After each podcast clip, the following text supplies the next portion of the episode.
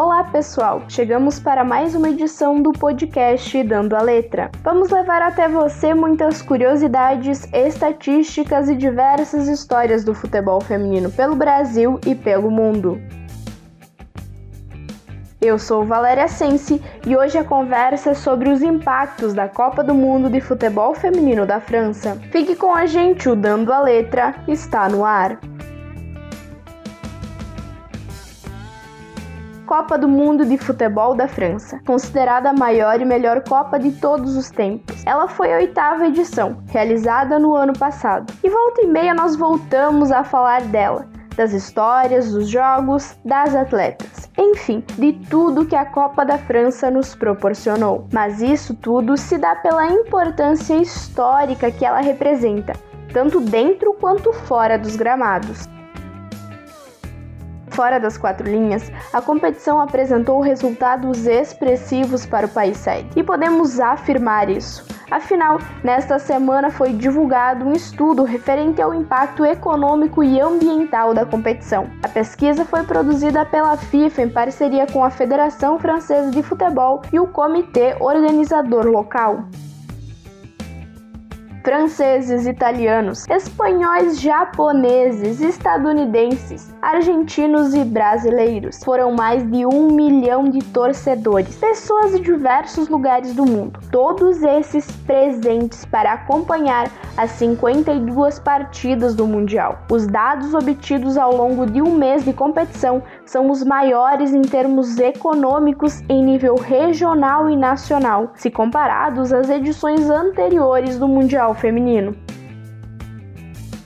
Segundo o levantamento, o impacto deixado na economia francesa foi de 284 milhões de euros, o que equivale a 1,704 bilhões de reais na cotação atual. Esse valor é considerado para o produto interno bruto, o PIB, incluindo 108 milhões de euros, o que equivale a 648 milhões de reais em ganhos líquidos para a capital da França. Para se ter uma ideia, para cada euro gasto, que equivale a R$ 6,00, as nove cidades que sediaram a competição teriam um retorno de investimento de 2 a 20 euros de contribuição para o seu PIB. Esse valor ele varia de acordo com a cidade sede. Os números são significativos na economia local. Beneficiaram setores como de hotelaria, restaurantes, transporte, associações esportivas e serviços pessoais como educação social e saúde, o comércio e a construção, que juntos movimentaram 50 milhões de euros, o que equivale a mais de 345 milhões de reais.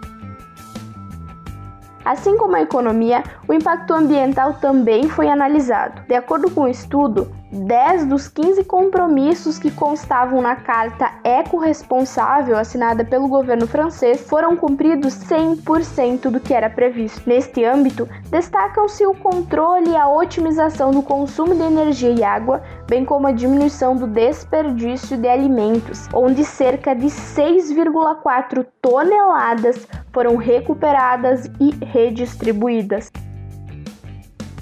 O presidente da FIFA, Gianni Infantino, falou sobre o resultado desse estudo. Ele disse o seguinte, aspas, a Copa do Mundo Feminina da FIFA 2019 foi uma competição marcada devido ao número de recordes quebrados dentro e fora de campo, confirmando o compromisso da FIFA em organização sustentável de suas competições. Este relatório destaca as repercussões e o legado deixado pela França 2019, não apenas para o futebol feminino, mas também para a economia e a sociedade local. Ao iniciarmos o caminho para a Copa do Mundo Feminina da FIFA de 2023, gostaríamos de agradecer gloriosamente à França à Federação Francesa de Futebol e ao Comitê Organizador Local por sua determinação em fornecer um legado duradouro para a França 2019, ressaltou Infantino.